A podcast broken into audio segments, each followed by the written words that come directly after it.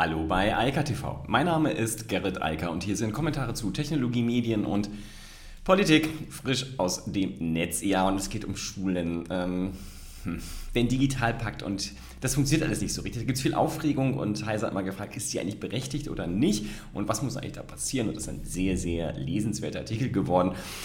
Ich kann es nur wieder sagen, nicht nur für Leute, die mit der Thematik Schulen zu tun haben, sondern es ist grundsätzlich sehr spannend zu lesen, auch für Leute, die jetzt erst, und das ist ja nicht so untypisch, mit Digitalisierungsmaßnahmen ernsthaft beginnen, denn viele Unternehmen machen gar nicht so andere Fehler äh, wie die Schulen und die Politik an der Stelle. Dann geht es um China und Florida, beides mal Netzpolitik. Außerdem geht es um Twitter Spaces und um Impfwerbung der anderen Art, aber die beiden äh, Administrationen äh, will einfach äh, möglichst viele Leute geimpft haben und äh, sucht deshalb den Schulterschluss zu ganz anderen Plattformen. Also, die grundsätzliche Frage, die Heise aufwirft, ist, haben wir hier ein weiteres deutsches Digitalversagen? Und das kann man erstmal mit Ja beantworten. Also, dieser Digitalpakt, der ist jetzt alt, ich habe hier auch schon ein paar Mal drüber gesprochen und viel passiert ist nichts. Insbesondere, und daran kann man das halt schön messen, es fließt kein Geld, also nur wenig. Es wird viel zu wenig Geld abgerufen und dafür gibt es eine vielfältige äh, Menge von äh, Ursachen, warum das so ist und warum nicht. Also ja, das ist aber eigentlich kein digitales Versagen. Es ist kein Neuland, sondern das ist äh, politisches Versagen letztlich. Und äh, das ist halt traurig und darüber kann man sich auch aufregen. Und das Problem ist ja, und das wiederum kritisiert Heise zu Recht, hier geht es halt auch für die Medien sehr leicht zu. Also die Journalisten können da einfach bashen, weil sie sagen, ja, das Geld wird ja nicht abgerufen und das seid ihr schuld. Und das ist auch so. Aber Heise sagt, es gibt hier halt andere Ursachen, die gar nicht richtig beleuchtet werden in dem Kontext, weil es halt nicht so einfach ist, sowas zu digitalisieren. Insbesondere nicht die Schule, die ja besonders schwerfällig ist, äh, sich an die Umwelt anzupassen. Das ist ja nichts Neues. Das Internet macht es nur noch schwerer und hat noch mehr Anforderungen gestellt in den letzten allerdings 25 Jahren. Dass in 25 Jahren so wenig passiert ist, wie passiert ist, das ist das eigentliche Problem. Dass der Digitalpakt in den letzten Jahren nicht spontan alles verbessert hat, ist, glaube ich, ganz ähm, logisch. Gruselig an der ganzen Geschichte ist letztlich, was passiert ist während der Pandemie. Und das kritisiert Heise auch zu Recht und das kritisieren auch alle Leute, mit denen ich mich darüber unterhalte und die mit Schule wirklich was zu tun haben. Die sagen, da schwingt immer so die Idee mit, also letztes Jahr schon, nach den Sommerferien ist alles wieder gut. Da hatte man irgendwie komplett missverstanden, was äh, Virologen äh, erzählt haben und offensichtlich nicht kapiert, dass die Pandemie noch lange nicht vorüber ist. Also ich rede von letztem Jahr, letzte Sommerferien, 2020. Und jetzt hat man das schon wieder nicht begriffen. Also auch dieses Jahr ist davon geprägt, dass man so tut, ja, nach den Sommerferien ist ja alles so wie immer. Und das hört man da auch die ganze Zeit. Also es wird so getan, die Pandemie ist ja jetzt vorbei. Ähm, ja, das Problem ist, nur noch mal zur Erinnerung, aktuell ist nur ein Impfstoff zugelassen für Menschen unter 18 und zwar ab 16. Kinder, die zur Schule gehen, die fangen damit so mit 6 an. Manchmal sind die sogar erst 5.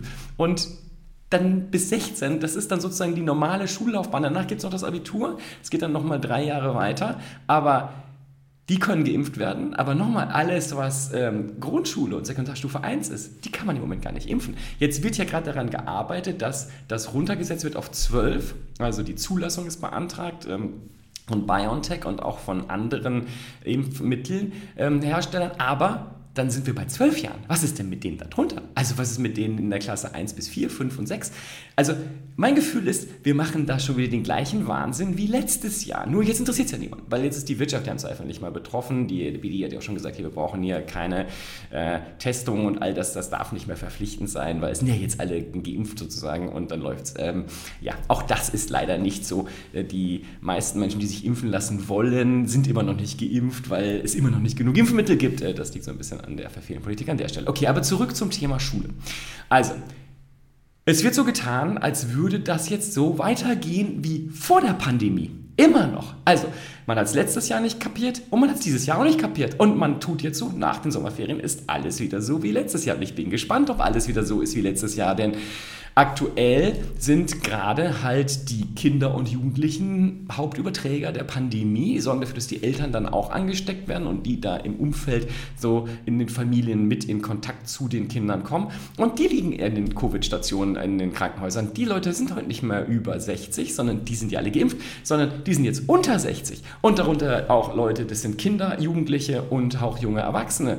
Ähm, hier im UKM liegen Leute sportlich und in den 20ern und äh, haben schwere Corona-Verläufe. Also ähm, da wird so getan, als wäre alles wieder gut, so weit sind wir noch nicht. Aber was noch viel schlimmer ist, jetzt hat man ja endlich mal angefangen, sich mit Digitalisierung zu beschäftigen an den Schulen und anstatt das jetzt mal weiterzudenken, will man das alle, das Rad wieder zurückdrehen auf den Status 2019, ähm, also vor der Pandemie.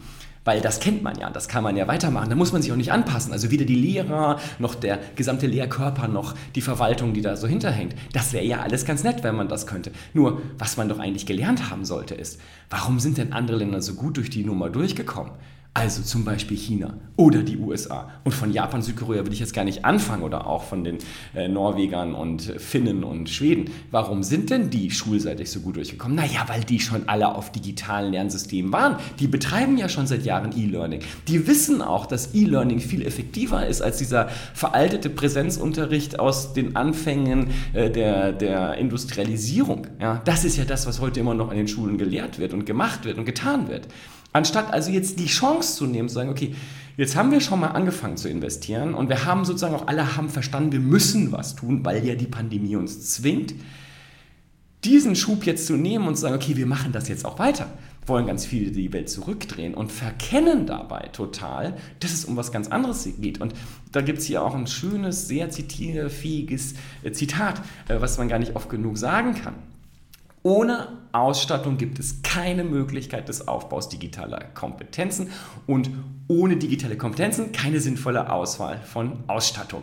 Das ist so logisch, dass es wehtut, aber vor allem, was daran noch viel wichtiger ist, das Wort digitale Kompetenz da sagen ja eine vielleicht, nee, die Leute sollen lieber so alte, tote Bäume, also Bücher äh, nehmen und daraus lernen. Das ist ja viel besser und kulturell auch viel klüger. Und dann werden die Leute schlauer. Nein, es ist nicht wahr. Es gibt genug Studien zu dem Thema. Die Leute werden nicht klüger. Richtig gut gemachtes E-Learning. Dadurch werden die Leute schneller, klüger.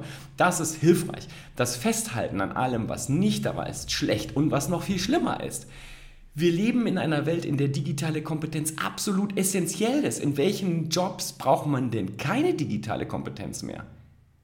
Das ist doch die spannende Frage. Also man muss doch den Kindern und Jugendlichen das beibringen. Wer das nicht tut, der will ja, dass die scheitern in ihrem Leben.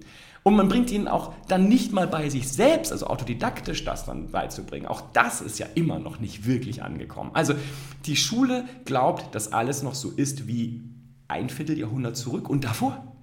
Wir sind aber ein Vierteljahrhundert weiter. Ein Vierteljahrhundert. Das Internet und vor allem das Web, was es halt zum Durchbruch verholfen hat, das ist alt. Das ist alte Technologie und die ist heute in der Wirtschaft total normal. Und es ist erschreckend, dass die Schulen das nicht verstehen und das nicht vorwärts treiben wollen. Und wenn der Schub, wie gesagt, jetzt nicht dieser Digitalisierungsschub, der leichte, der da stattgefunden hat an einigen Schulen, jetzt nicht verstetigt wird, dann ist es eine Katastrophe, weil dann hat man ja gar nichts verstanden. Und da kommt irgendwann die nächste Pandemie oder was auch immer es ist. Und dann steht man wieder da und hat nichts begriffen. Und nebenbei wundert man sich noch, dass man bei PISA und allem immer schlechter abschneidet. Naja, wie denn auch? Die anderen bilden ihre Schüler anders aus, als wir das tun. Wir machen das veraltet. Es ist obsolet, was wir tun. Das ist eine Katastrophe. Und auch bekanntermaßen. Und wie gesagt, ich habe vorhin gesagt, das betrifft übrigens auch die Unternehmen, da ist das Gleiche. Jetzt die Diskussion mit Homeoffice. Also ich, nee, aber das nehmen wir jetzt nicht noch dazu, weil dann wird es hier zu umfangreich. Heise ist ja immer sehr lösungsorientiert und hat dann äh, ganz unten drunter mehrere Punkte. Ich nehme mal nur die ersten drei, weil die sind wirklich wichtig. Was es zu lernen gilt und äh, gibt, und das ist wirklich wichtig digitale Infrastruktur an den Schulen, und jetzt reden wir nicht von dem Lehrkörper, sondern wirklich nur von Infrastrukturmaßnahmen. Also ein funktionierendes WLAN, schnelles Internet, die entsprechenden Geräte, die dann daran angeschlossen werden.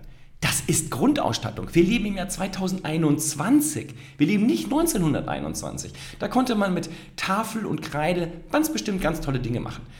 Das ist vorbei. Das muss man auch mal verstehen. Und man kann doch nicht alles auf Papier ausdrucken und dann denken, dass das jetzt sozusagen die moderne Art ist und der Overhead-Projektor ist immer noch das technischste Gerät in einer Klasse. Das ist ja lächerlich. 2021 haben wir. Nur so zur Erinnerung.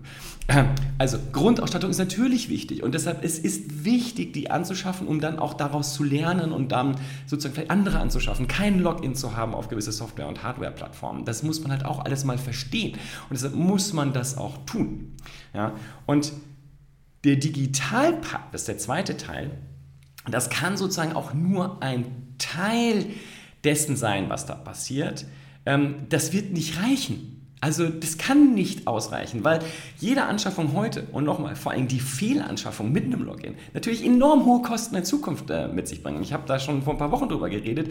Das, was einige Schulen jetzt gemacht haben, wird dafür sorgen, dass die über Jahre und vielleicht Jahrzehnte auf Technologie hängen, von der sie gar nicht mehr runterkommen. Also andere haben das hoffentlich klüger gemacht, aber da haben viele, viele schlimme Fehler gemacht. Aber das gehört mit dazu. Man muss halt lernen und da muss man sich da anpassen.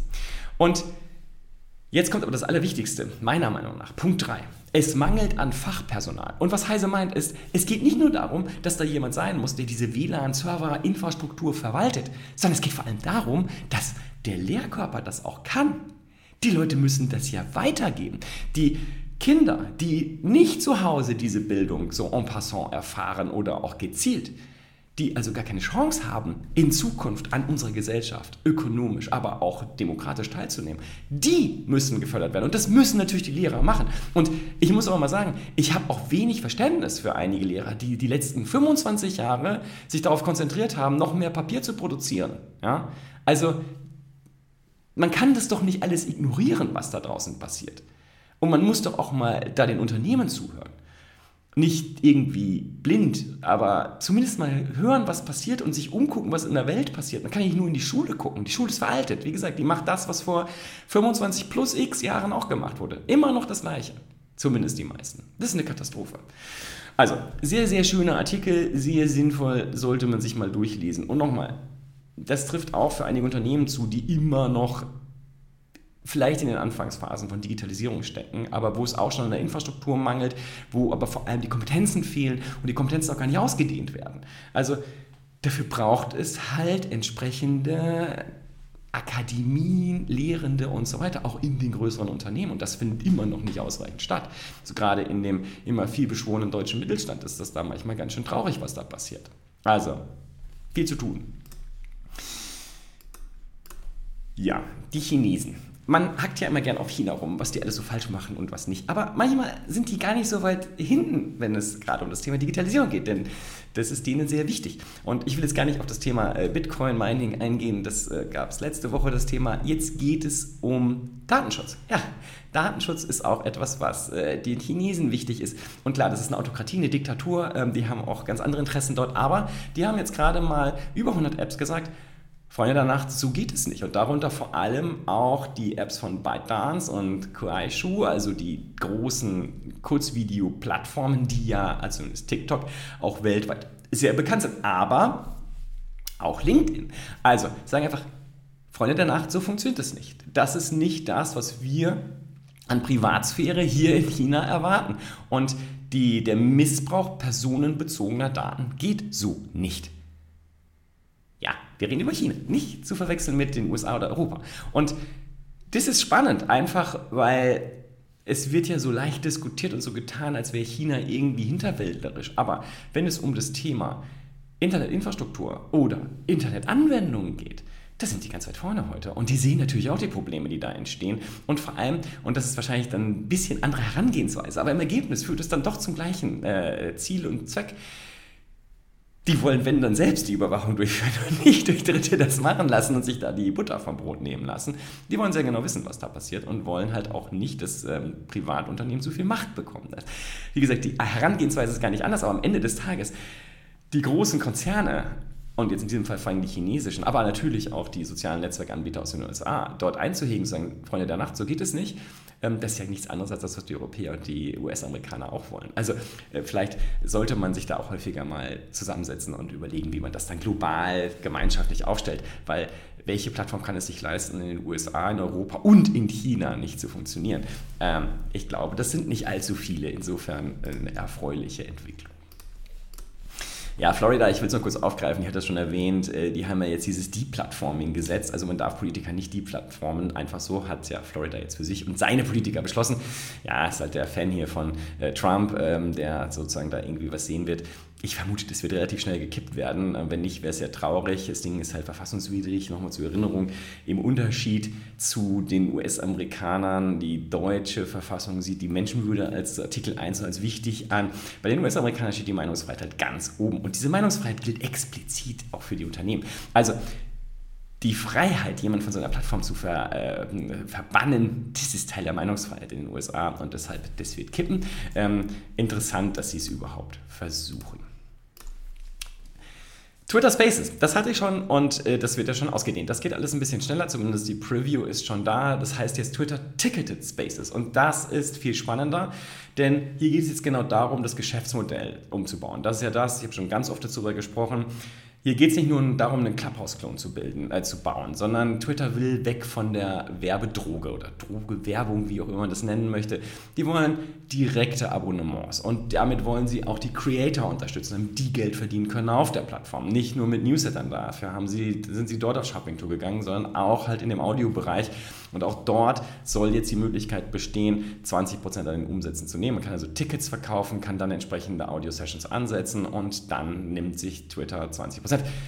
After Apple and Googles Cut. Natürlich. Also die verdienen natürlich auch noch mit. Das Ganze findet ja hier der, im, im äh, App-Universum von Google oder Apple statt und die nehmen sich natürlich auch noch Geld. Aber nichtsdestotrotz, das ist sehr, sehr spannend, was hier passiert. Wir sehen halt gerade, dass das Thema der Abo-Wirtschaft ganz enorm wichtig wird. Und ähm, ich bin immer noch gespannt, wann denn so die klassischen Verlage das erkennen und dann vielleicht auch mal darauf aufsetzen und sagen, okay, das wäre doch vielleicht auch was für uns, das haben wir früher auch gemacht, äh, bis wir auch total abhängig wurden von der Werbung und die Werbung uns dann von Google und Facebook einfach weggenommen wurde. Auch eine Entwicklung, die übrigens auch 25 Jahre alt ist und die Verlage stehen kein Deut besser da als die Schulen. Ähm, ja, die hoffen halt auch, dass das gedruckte, also auf totem Baum gedruckte Wort irgendwie nochmal relevant wird. Ähm, ja, ich glaube. Und dann diese Nachricht ist einfach schön. Also vor allem die Überschrift, aber gut, das ist natürlich auch ein Buzzfeed. Ähm, das Weiße Haus ist jetzt eine Partnerschaft mit mehreren Dating-Apps eingegangen, also den großen Tinder und Co. Und ähm, Yeah, to get horny people vaccinated, genau. Also die sollen sich gefälligst äh, ähm, impfen lassen, damit sie im Sommer auch wieder sozusagen der freien Liebe frönen können in den USA.